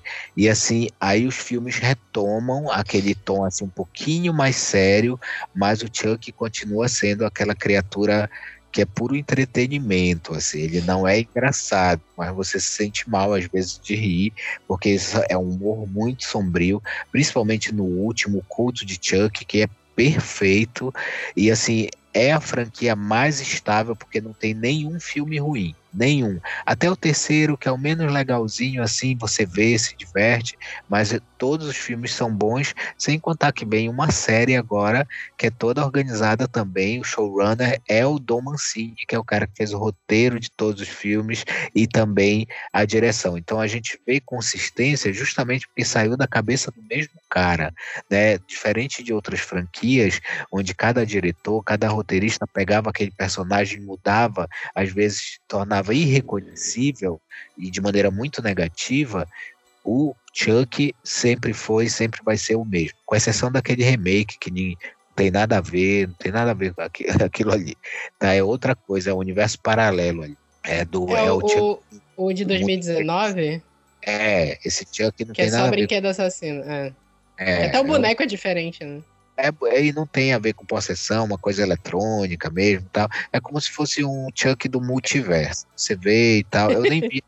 Eu não acho que seja um filme ruim, pode ser bom, mas ele não faz parte realmente desse cânone que é muito consistente. Então, de todas as franquias de terror, sem dúvida, a nossa preferida é Brinquedo Assassino, porque não tem nenhum filme ruim ruim, tem um respeito muito grande pelo personagem e sem dúvida é um dos assassinos dos, das criaturas mais divertidas e erradas. E, nossa, é incrível. O culto de Chuck é perfeito do início ao fim. Eu ia dizer que eu acho o terrir, ele realmente deve ser, eu falo como, quando eu falo de livros, né, eu falo como leitora, como apreciadora, como aquela pessoa que está ali recebendo. Eu sou, o, eu sou a pessoa, o leitor, né, é o que completa o círculo, o ciclo da coisa, assim como espectadora, né, de audiovisual mesmo que vocês possam falar ou tenham mais interesse de um aspecto mais técnico ou outro, enfim, eu falo do que eu senti, do que eu sinto, como eu vejo, como eu gostei ou não, enfim. E assim, eu sinceramente, defendo muito o, o, o. Cadê? Ele é o quinto filme, eu tô olhando aqui, é o filho de Chuck. Ele vem muito assim para mim, eu acho que quando eu era mais nova, né, eu não entendia direito o que estava acontecendo naquele filme, o que, que é essa galhofa toda em relação ao filho dele, né, que é o nome é Glenn, é, e assim isso me lembra muito até da lenda de Korra, quando é, você sabe que não tem como o, o, bem viver sem o mal, né? E aí uma união de, do mal puro com o mal puro, o que que sairia? Um ser iluminado, né? Totalmente o oposto. E eles brincam a todo momento com isso, que o filho, o que, que, que ele é, né? E acaba que é um personagem que é, acho que, não sei se o primeiro, pelo menos nesse sentido, na franquia, foi o primeiro, é, não binário, né? Um personagem não binário. Então, e que tem. Ele é o bem puro, ele é, assim, o olhar inocente sobre, a, sobre as coisas, sobre o mundo, sobre a natureza. E eles ficam brincando a todo momento o que, que eles fizeram de errado, né? Porque eles são o mal, né? E no meio de tudo isso surge algo muito bom. E eu acho que, nossa, a mensagem é muito importante, é muito interessante. E faz todo sentido no caminhar da coisa. Vocês não vão se arrepender de assistir todos, assim, na sequência, exceto o último. É, em termos de, de importância política, de representatividade, é o primeiro personagem não binário da história do gênero, da história do terror. É, e ele se reconhece como Glenn ou Glenda, que é uma referência ao Ed Wood, né, que foi considerado o pior diretor de todos os tempos, que é um diretor da década de 50, que era crossdresser, né? Então tem é, quem acha que o Dom Mancini é só um cara fazendo filme trash, faz uma pesquisa sobre esse cara. Esse cara é muito importante no terror. Para mim é um dos melhores é, diretores roteiristas de terror. É, ele fez é, Channel Zero. Channel Zero foi uma série que teve quatro temporadas, pouca gente viu, mas é a melhor série de terror já feita. Cada temporada tinha seis episódios e era uma história completamente nova. Eu gosto muito de American Horror Story, mas Channel Zero dá de mil em qualquer temporada de, de American Horror Story. E são é, duas temporadas tiveram como showrunner e roteirista o Don Mancini. Então ele é um cara genial, cheio de conhecimento científico é, dentro da, da, da do do fazer cinema, né? Falando da ciência do fazer cinema e conhecedor da arte do cinema também, do terror. Então, é, deem a chance aí pro Brinquedo Assassino, que não é só filme, não é filme, não são filmes trash, eles são Terrir não é necessariamente trash. O primeiro é bem sério, né? E os dois últimos também, eles têm uma pegada mais sombria, só que você vai se divertir também, porque o próprio Chuck é um personagem muito difícil e é, é ele, é, ele é feito para você rir, mas ao mesmo tempo se sentir mal por estar rindo. Tem toda uma jogada bem elaborada nisso aí. É porque é um riso de nervoso, entendeu? Esse é. terrir é isso, é um, você, é um riso assim de deslocamento, é estranho, é um estranhamento. É aquele, é aquele riso do eu vou pro inferno porque eu tô rindo disso. Né? E muito bem escrito. Tem uma cena no oitavo, sem, sem dar spoiler, que é uma cena tão violenta. Ela foi feita em câmera lenta. Acho que foi uma aula de direção aquela cena. Acho que era o Dom Mancini querendo mostrar que ele era bom diretor, além de roteirista. E a cena é tão violenta e o Chuck tá só parado olhando toda aquela violência acontecendo. E aí no final um barulho, uma música, uma coisa bonita, e no final o Chuck olha para a câmera e fala: Caramba, às vezes até eu me assusto. Nossa, isso é de uma genialidade, assim. Essa cena realmente marcou para mim, para mim, essa franquia se tornou a preferida por causa dessa cena. Eu ia falar que o, o, o, a primeira coisa que eu brinquei dessa cena era o clássico da tela de sucessos, né? Total, SBT. Era, era, era do SBT, né? Hoje, eu acho que ele nem passa mais na televisão, né? não sei. Faz tempo que eu não vejo o filme do, do Brinquedo Assassino passando na TV aberta. E o, o. Que tradução péssima, né? Brinquedo Assassino pra Child's Play, que é um spoiler, né? É pois é, né? spoiler, né? né? É, eu estranho realmente, mas é melhor do que muitas traduções dos anos 80, que eram bem esquisitas às vezes. Ah, se tu pensar as traduções do, do, dos filmes de terror que a gente tava falando, né? Que o A Hora do Pesadelo é o The Nightmare on Elm Street, né? Exatamente. É uma ótima tradução. É, algumas funcionam bem, realmente, porque quando tem relação com nome, né? Você pega, por exemplo, Sonho de Liberdade. O nome original é The Shawshank Redemption, é a redenção de Shawshank, que é o nome de uma prisão. Então, nomes estadunidenses de livros e filmes, às vezes, têm referências muito pontuais a lugares, a, a construções, e aqui a gente gosta de jogar um jogo mais genérico nos títulos, e às vezes dá muito é. certo. Como eu gostei da Hora do Pesadelo, mas às vezes dá muito errado, como o filme do Bruce Willis dos anos 90, chamado O Último Boy Scout, que seria o último escuteiro. Mas aí eles traduziram só pela metade, virou uhum. O Último Boy Scout. Nossa, que horrível. Tu falou disso, eu lembrei do. Nada a ver, né? Eu tenho uma franquia também que é do Duro de Matar, que é uma ótima tradução. Que no. Em Portugal, o Duro de Matar 1, que é, é Die Hard, né? Traduziram pra Assalto ao Edifício. Assalto ao Edifício. que é um spoiler absurdo do filme. Tem aquela lenda que eu não sei que é, se é real, que o psicose lá seria a mãe que era o filho. Aí pode. Não, é. Eu falei disso do Guia do Mochileiro da, das Galáxias. Sim. Em inglês é The Hitchhiker's Guide to the Galaxy. É uma tradução literal, né? E tem uma versão do livro que sai em português de Portugal que é A Boleia pela Galáxia. Boleia pela Galáxia, olha aí. Ah, eu achei, achei legal esse aí, literário até, assim. É. é. My name is Bond. Bond. Bond. Bond. Bond. Bond. James Bond. Tá, eu vou puxar uma lista aqui que é um filme que é tão ruim que fica bom. Que pode, é se tu vê de um certo ponto de vista, pode caracterizar que é Terry, que é a série Resident Evil. Sim. Que assim. Olha, pode falar. Não, não, te dizer que a gente viu todos, tá? A gente uhum. fez essa maratona também sem culpa. E vamos lá, a gente vai poder falar dela.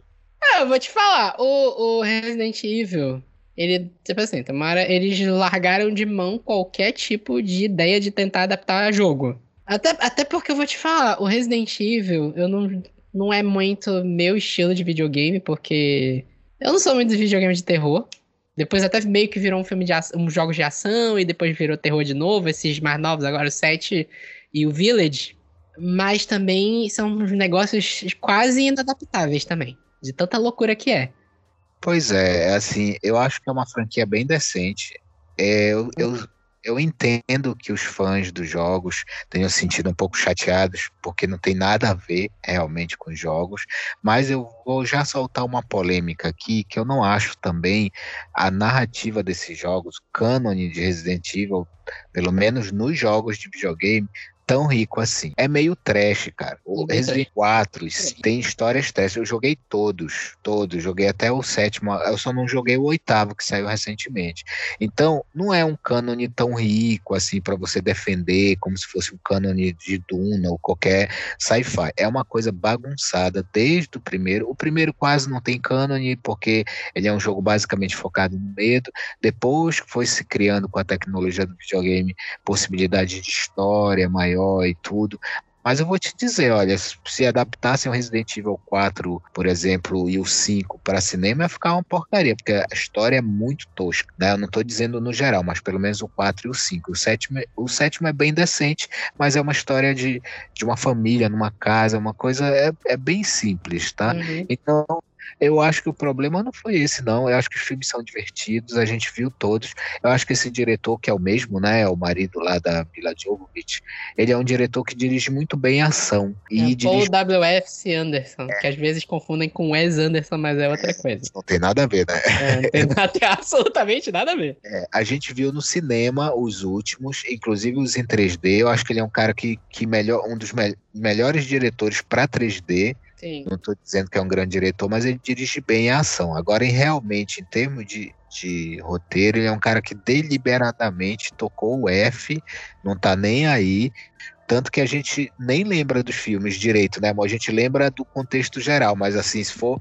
É, me diz aí tal filme, o que é que acontece? A gente lembra do 3, que é aquele mais desértico, mais Mad Max. Ah, eu adoro. Que é o é. melhor, eu acho.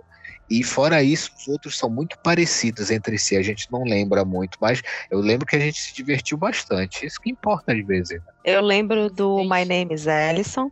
É. Alice. My name is Alice. É o que eu lembro. Mas realmente eles são, ah, são o... muito legais, divertidíssimos assim. Se for pensar, o primeiro que virou tem um sub... é só Resident Evil, no Brasil tem o um subtítulo Hóspede Maldito. Ele tenta ser mais um filme de terror naqueles trilhos mesmo do que era um filme de terror dos anos 2000. E tem aquela cena que eu acho genial até hoje da parede de laser lá que transforma o cara em picadinho. Aham. A cena é maravilhosa. O apocalipse é quando o, o, o, o Paul Anderson começa a se soltar. Aí tem o hóspede maldito apocalipse extinção, que é aquele que é aquela. Eu só lembro da cena dela pousando um avião no topo de um prédio. É isso que eu ia falar. A é, explicação é de, de como assim, é uma galhofa. A mulher pousou um avião em cima do prédio. A galera, é, é, tipo assim, tem, tem pouco espaço pra ela, pra ela frear o avião, aí tem uma galera que segura o avião no final pra ela não cair. é, é desse jeito. Isso, isso é perfeito, né? É perfeito, é muito... perfeito, perfeito. Aí depois vem o Recomeço, que é, foi meio um reboot, né? Mas pra voltar a história de novo. Retribuição é aquele que tem um campo de concentração secreto da, da Umbrella pra testar o, o vírus nas cidades. Não sei se vocês lembram. Perfeito, lembro eles, desse. Sim, eles sim. até ressuscitam o, a equipe do Hóspede Maldito, volta a Michelle Rodrigues, esse tipo de coisa fazem umas simulações, assim. Eles fazem umas simulações, é, isso. E o, o, capítulo final, que foi o final que eles botaram até o, o, o cara do Game of Thrones lá pra ser o vilão. O, foi. O, o, o Ian Glenn. É, mas tem uma revelação bem legal, bem inteligente, que é claro que eu não vou dar o spoiler aqui, mas é uma das poucas coisas de roteiro que eu realmente gostei no último, que é a revelação que envolve a Alice, a história Sim. dela. Não precisa dar o spoiler, foi de 2017. A Mila Jovovich até veio no Brasil o lançamento desse filme. Ela foi feita na CCXP. Que eu lembro que eu, eu tenho essa memória. É, é, é, é tipo, faz, faz jus ao filme, né? Ela foi entrevistada na, na cúpula de vidro lá do Omelete. O Marcelo Hessel entrevistou ela, fica a galera em volta, né? E ele cantou Mila do Netinho pra ela. Ai, que horror. Eu vi isso. E, e a gente cantou, e a galera cantou junto. Foi, foi, foi muito surreal. Foi muito surreal. E, é, cara, assim, é uma galhofa. É, é, é um filme, assim, é, é, muito louco. Mas eu acho que vale muito a pena maratonar Resident Evil hoje. Eu acho que sim. A, gente tem que ter uma, uma ideia de que nem todo filme vai ser um, um filme do Godard, vai ser um filme do Glauber Rocha. Eu acho que é. é cinema é igual música, tem um momento para cada música, tem um momento para cada filme. Às vezes a gente chega no final do dia que a gente está estouradíssimo, a gente não tem cabeça para nada e a gente vai ver algum filme trash, algum filme dos anos 80 é, mais leve. É isso, é, Resident Evil ele tem o seu momento, pode ter certeza. E eu não acho que tenha nenhum necessariamente ruim. Eles não são filmes pretensiosos e são filmes que cumprem exatamente o que se propõe. Então, todos têm a mesma base. Assim, o 3 é um pouco melhor, mas não tem nenhum filme ruim necessariamente. A não ser que é. você não goste do gênero e só queira ver filme cabeçudo, alguma coisa assim, mas eles entregam o que se propõe com certeza. Eu recomendo fortemente. Eu ouso dizer, aliás, que vale a pena talvez fazer uma maratona de filmes que o Paul W.S. Anderson está envolvido. Porque, assim, é uma carreira antológica. Ele não é diretor de todos, mas olha, ele, ele, ele foi diretor do Mortal Kombat de 95. Ele dirigiu toda a franquia Resident Evil. Ele dirigiu Alien vs Predador. Aquele filme tosco do Dead or Alive é dele. O Corrida Mortal, que é o remake com Jason Statham, é dele. Aquele filme bizarro dos Três Mosqueteiros de 2011, que é meio steampunk, sabe? Sabe qual é? Qual é? É, é Os Três Mosqueteiros. É um, só que é um filme steampunk com a Mila Jovovich, inclusive. Isso. Eu não sei eu se vocês já pegaram pra ver esse filme. Tem o Logan Lerman, o Luke eu... Evans é o Aramis. Não sei, não sei se vocês não viram esse filme. Não, não vi. Vocês não viram. Se vocês pegarem pra ver esse, esse filme é genial. Assim. É uma versão steampunk do, do, dos Três Mosqueteiros, dirigido pelo Paul W.S. Anderson.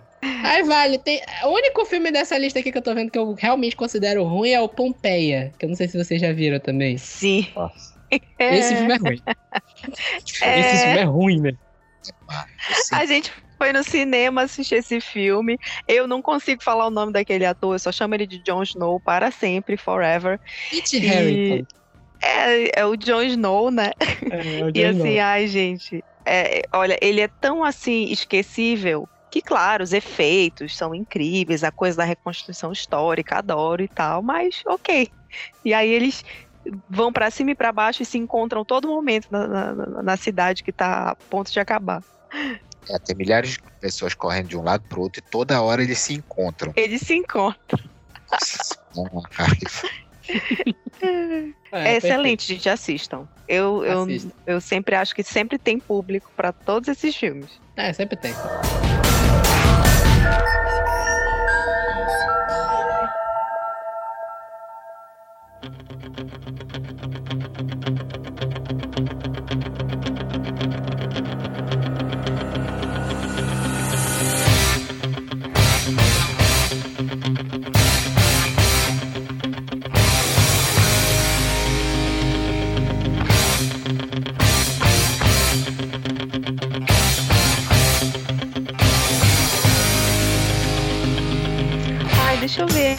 Claro, daqui a pouco no final a gente só fala assim os nomes em geral, mas deixa eu ver.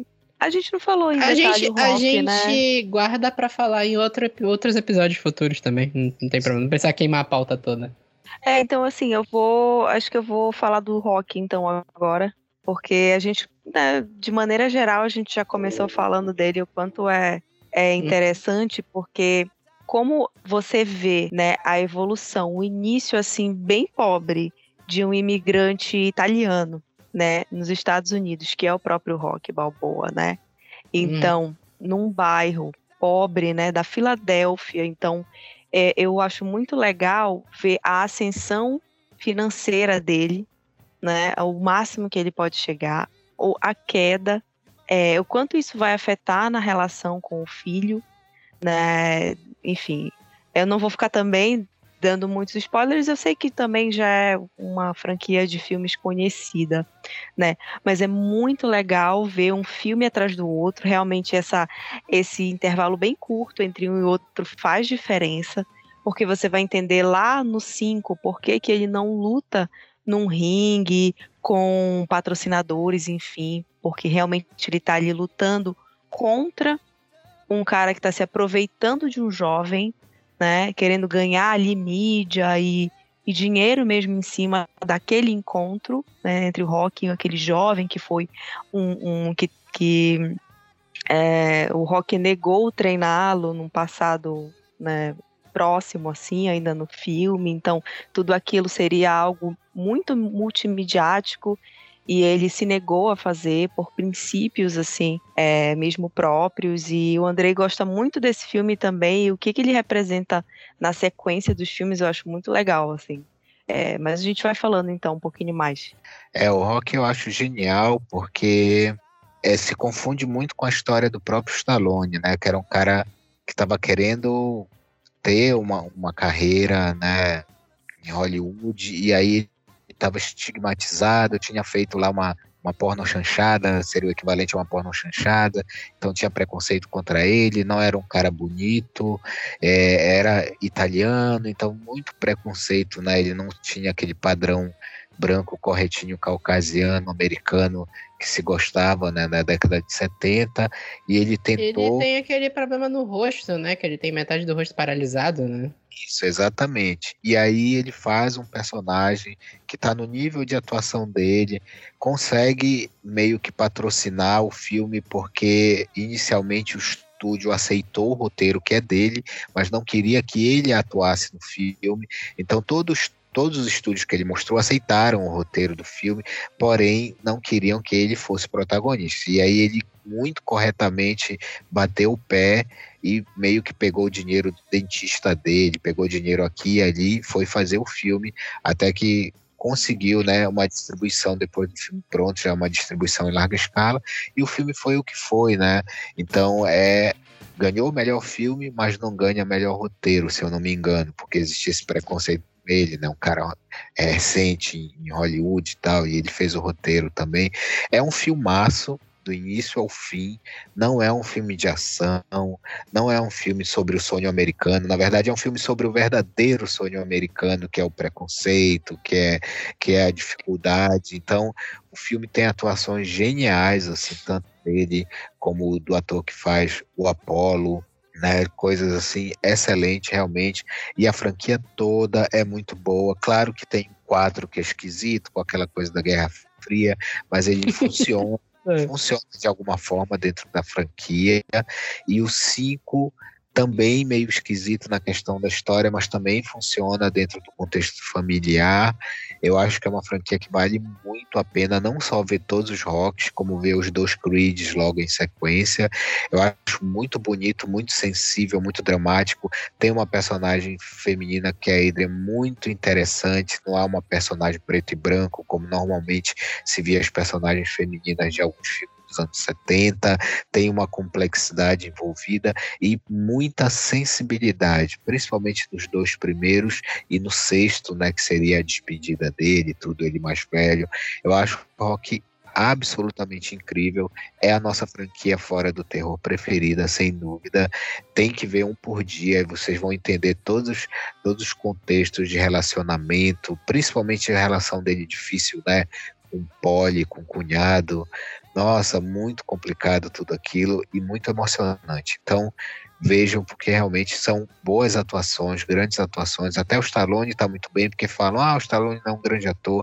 A atuação dele é perfeita para aquele personagem, que não é um personagem realmente muito inteligente, muito articulado, mas é uma pessoa sensível, uma pessoa que está tentando vencer na vida. E o Rock já começa meio velho para a idade, ele já era um boxeador que estava parando. Então, nossa, tem toda uma complexidade que mostra a, o começo de recessão ali dos Estados Unidos no, no, meio dos anos 70, que, que vai estender até os anos 80. Então, historicamente é muito legal de ver, esse, porque é uma franquia que atravessa as décadas, e também pelos filmes em si que valem muito a pena.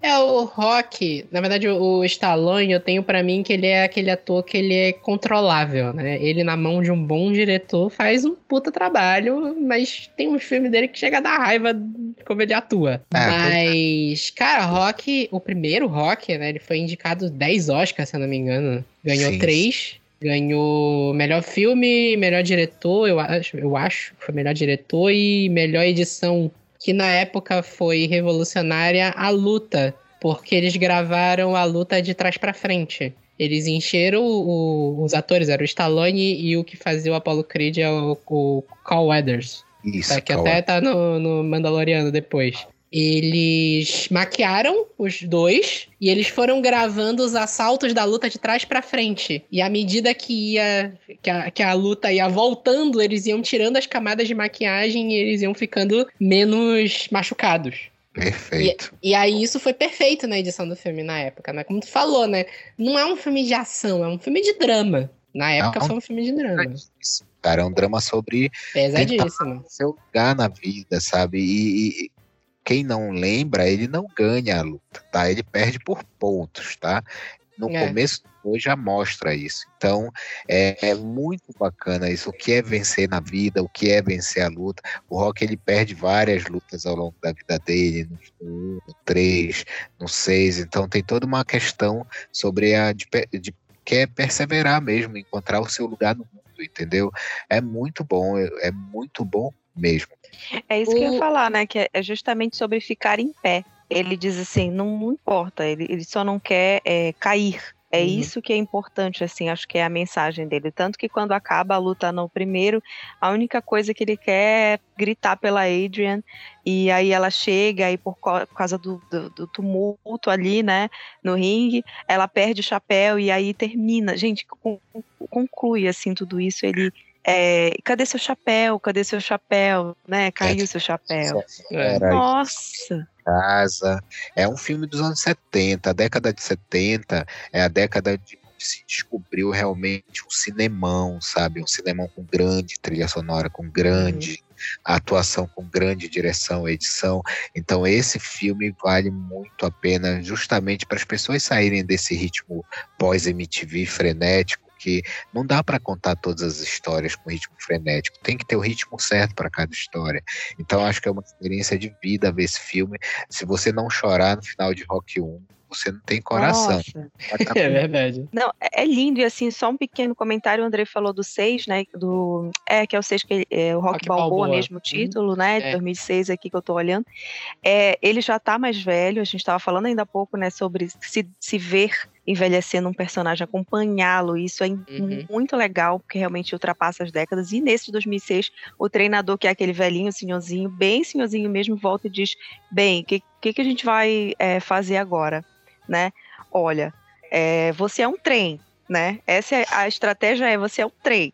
Sua costa dói, seu joelho não presta, sei lá, ele vai falando um monte de coisa uhum. por conta da, de ser um, um, homem com mais idade, né? Muitos anos de luta e tal, e é um retorno e tal dele ali, uma luta, né? Aquele show up de, de aquele, aquelas lutas show mesmo. E aí ele é, se, se vê nesse processo, eu acho muito interessante. E é alguma coisa que eu tenho percebido que a geração atual, assim, essas gerações atuais têm um pouco de. tem uma tendência a não querer se ver. Né, nesse processo de envelhecimento, o audiovisual nos ajuda muito, assim, nesse sentido. Eu acho muito, muito importante. É, eu ia comentar que o Rock é eu acho uma série muito boa de filme, já vi todos. Eu lembro que eu vi o Rock 4 na, na escola. O professor de história passou pra gente para falar sobre Guerra Fria, para falar como era o comercial americano, porque o, o Rock 4 é um grande comercial dos Estados Unidos, né? O, o Rock Sim. desafia o lutador é, soviético ele vai lá na União Soviética, vence o cara e termina com os caras do governo da União Soviética parabenizando ele batendo palma. Gorbachev batendo palma pra ele. Gorbachev batendo palma pra ele, ele falando: Olha, eu cheguei aqui, nós éramos inimigos, agora nós somos unidos, não sei o quê. É bem aquele fim de Guerra Fria mesmo, já final dos anos 80. Tu vê isso. Aquela coisa de tu saber que o política entra no cinema, né? Com certeza. E eu queria falar também da série Creed, do Creed 1 principalmente, que foi dirigido pelo Ryan Coogler, que depois veio dirigir Pantera Negra. É um puta filme. E o Ryan Coogler é um puta diretor também. Ryan eu Coogler acho... é muito bom, cara. Foi para um outro lado e ao mesmo tempo ele é muito fiel ao Rock 1. Sim. Porque é um sobre pessoas, sobre sensibilidades, e é sobre esse subtexto que eu te falei de encontrar um lugar no mundo. Nossa, Creed 1 e 2 são maravilhosos, mas principalmente o primeiro. É. Tem uma cena de. aquela primeira luta do, do Creed, que é um plano sequência, que a, que a cena não é cortada. A luta inteira é uma única cena, sem corte. É muito espetacular aquilo, assim, de pela técnica do cinema, a forma como eles conseguiram gravar aquilo. E eu ia acrescentar também duas indicações de filmes que não são do rock, mas eu considero que eles são filmes não oficiais do rock. O primeiro é um filme que ele é meio uma comédia de boxe que se chama Ajuste de Contas. Não sei se vocês assistiram. É do Stallone com o De Niro, que é né? é com o Stallone do, com o De Niro, que é uma referência ao rock e ao Autor Indomável, que é um filme de boxe dos anos 70 estrelado pelo De Niro que é uma assim, biografia de um, de um lutador que agora eu não lembro o nome. E eles meio que fazem uma referência ainda. São dois, dois lutadores antigos de, de boxe que resolvem. que eles resolvem fazer uma luta. Tipo assim, os dois estão aposentados há bastante tempo, eles estão velhos eles resolvem fazer uma luta que vai ser o ajuste de contas dos dois, porque eles sempre foram famosos, meio inimigos na mídia. Mas é um grande negócio para os dois ganharem muito dinheiro.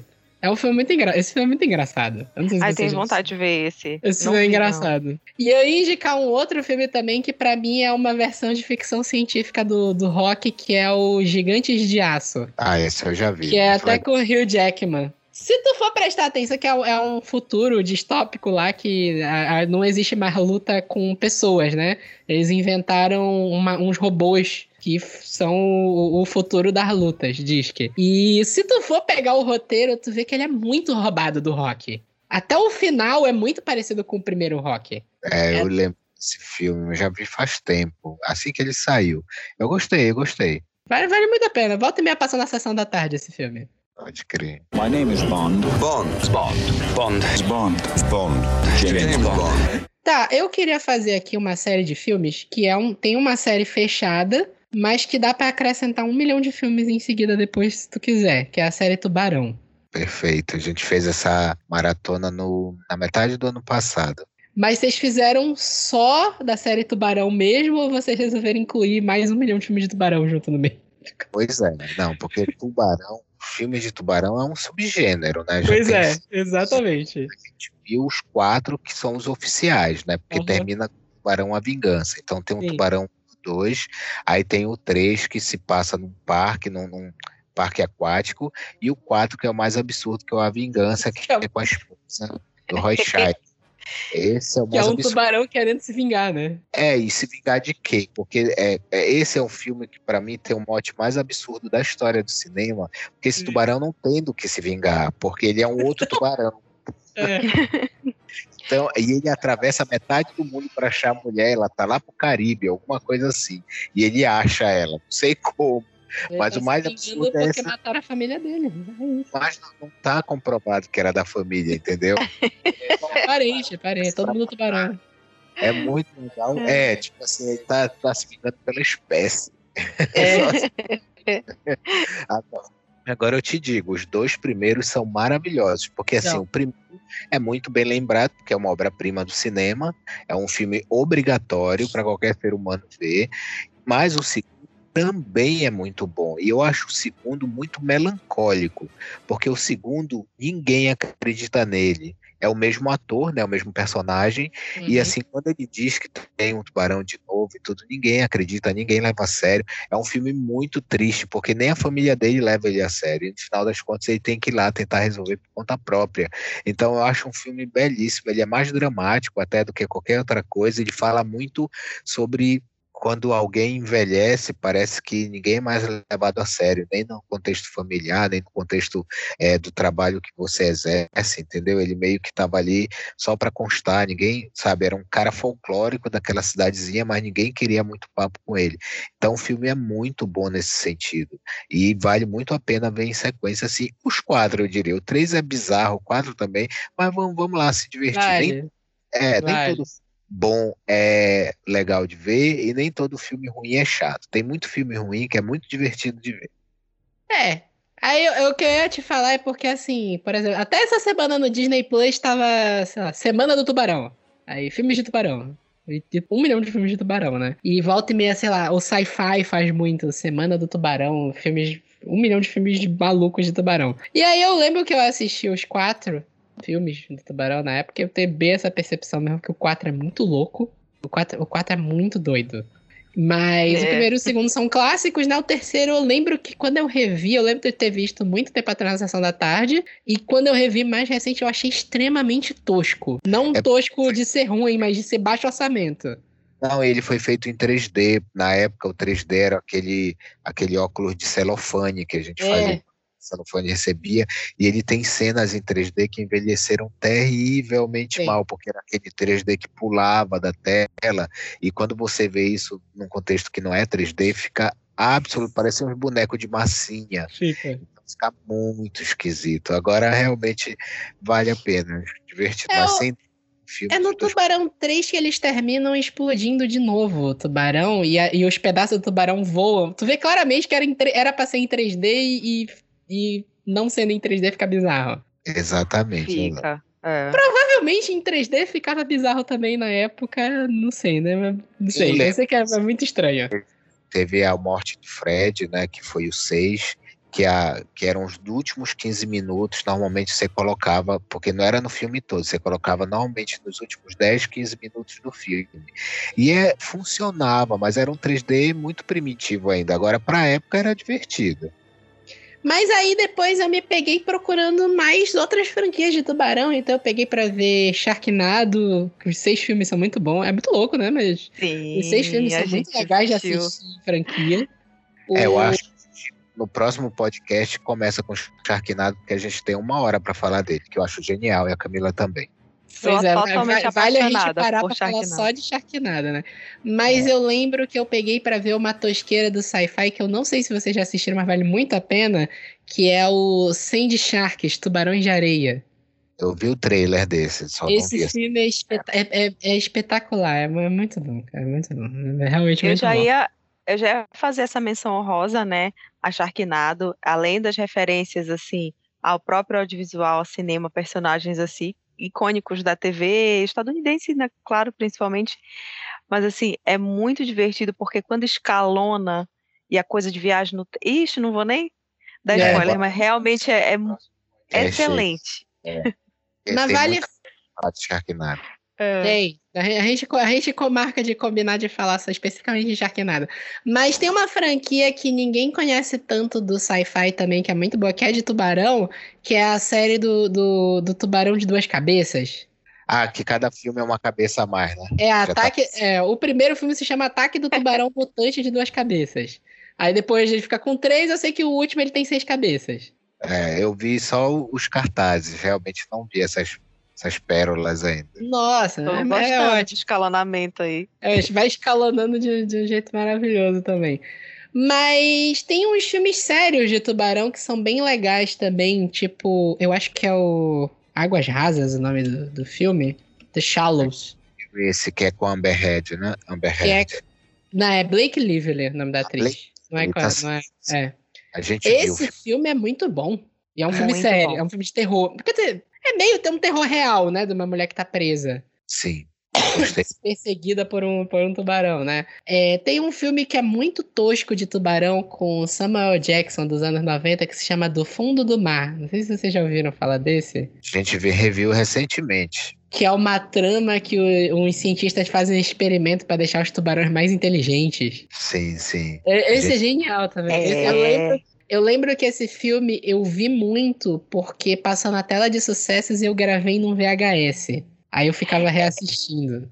Eu acho que não tem a ver diretamente com eles. É, eles ficaram mais inteligentes, mas é, é um, se eu não me engano, é uma tentativa da cura do Alzheimer. É, é um negócio de cura é, do Alzheimer eles, que eles implantaram isso. na cabeça dos tubarões, e os tubarões ficaram mais inteligentes. Aí pronto. Descambou o negócio. Foi muito ah, bom. É. Muito louco, é muito louco. Mas assim, vale muito a pena. Vale muito a pena correr atrás de filmes com tubarão, porque tem muita coisa legal. Tem muita coisa louca, né? Tubarão é um, um negócio assim de filmes de feras, né? Que, porque depois perdeu o controle, né? Eles, depois filmes de crocodilo é um, é um, subgênero que a galera gosta de fazer muito, tipo Pânico no Lago, o, a, a, série do Crocossauro do sci-fi também, por aí vai, né? Uhum. E, mas é um negócio que vale muito a pena para te ver a, como a criatividade do, dos produtores foi aumentando ao longo do tempo. Mais recente teve até Uma um criatividade filme do... para o absurdo, né? É, a criatividade para o absurdo. Mais recente teve até um filme do Jason Statham com, com o tubarão, que é o Mega Tubarão. Ah, esse a gente viu, mas ele se leva a sério demais. Não gostei, ele não. se leva a sério demais, mas eu, eu, eu, sempre gosto de ver filmes com o Jason Statham. Inclusive, vale uma, uma maratona que eu fiz, que é filmes do Jason Statham. Tá, vale sim. Eu ia falar que vale uma menção honrosa à Adrenalina. Que é aquele ah, filme que, que roubaram o coração dele. É, é muito louco. Né? Eita! Né? É, é maravilhoso. Mas é isso. Filmes de tubarão. Pesquisa em filmes de tubarão vale sempre muito a pena procurar. Excelente. Eu também já vou deixando aqui uma menção honrosa, que é, é um gênero, né? É um gênero que é Nicolas Cage, pode ser o. Nossa, o título é. é só Nicolas Cage. Assiste que tem. É, enfim, é um gênero do audiovisual. E dentro desse gênero tem outros milhões de, de outras milhões de possibilidades, assim, qualquer filme com ele é, pode ser muito divertido, pode ser extremamente tosco, pode ser muito, muito bom. E aí estamos esperando o próximo aí, o novo, que é o. Acho que é Pig, mas tem um outro também que ele tá, tá prometendo. Então, menção rosa aqui, Nicolas Cage. Eu acho que o Nicolas Cage é até maior do que só uma menção. A gente precisa de um podcast só para falar dele. Ah, com certeza. A gente pode marcar, vou te falar, tem um podcast que eu ouço que é o. Eu acho que é podcast, podcast Nicolas. Que é um podcast dedicado a falar dos filmes do Nicolas Cage. Ah, perfeito. Cada, é, é, é, Nicolas, o podcast sobre Nicolas Cage. Vocês podem dar uma procurada. Ah. É iradex.net o site. Eles têm um podcast, um episódio de cada filme para comentar qualquer participação que o Nicolas Cage tenha no cinema. Então, por exemplo, tem um episódio sobre Jovens Titãs em Ação nos cinemas, o, o filme do, do Teen Titans Go. Porque tem uma participação do Nicolas Cage na dublagem. Ah, não sabia, olha só. Tá. Inclusive, eu, eu, tenho, eu tinha uma ideia um tempo atrás de fazer um parecido sobre Harry Cavill com a Carol. Vou propor para ela ainda, mas é, vamos discutir ainda sobre isso. Mas é isso. Maratonar filmes do Nicolas Cage é um negócio maravilhoso porque não tem fim. Eles largam uns 3, 4 filmes por ano. É. Verdade. E assim, uma, uma menção aqui a Willis Wonderland. Eu não sei é. como seria a tradução para o português, mas ele não tem falas. É só na performance. Incrível. Willis Wonderland, eu, eu acho que é esse o título do Brasil mesmo. Eu não sei se tem tradução. Que na minha cabeça é uma. É uma. É, virou Willis Wonderland Parque Maldito, o nome. Que não é um parque, é uma lanchonete, mas beleza. É. É, mas é mas beleza. isso, vale muito a pena. E pra assim. mim, isso é uma adaptação do Five Nights at Freddy's com o Nicolas Cage, basicamente. É isso. Total, lembra bastante, é. Lembra muito, mas, mas vale, vale, vale. Realmente muito a pena ir atrás do, do filme do Nicolas Cage. Vai ter, vai ter muita loucura no meio.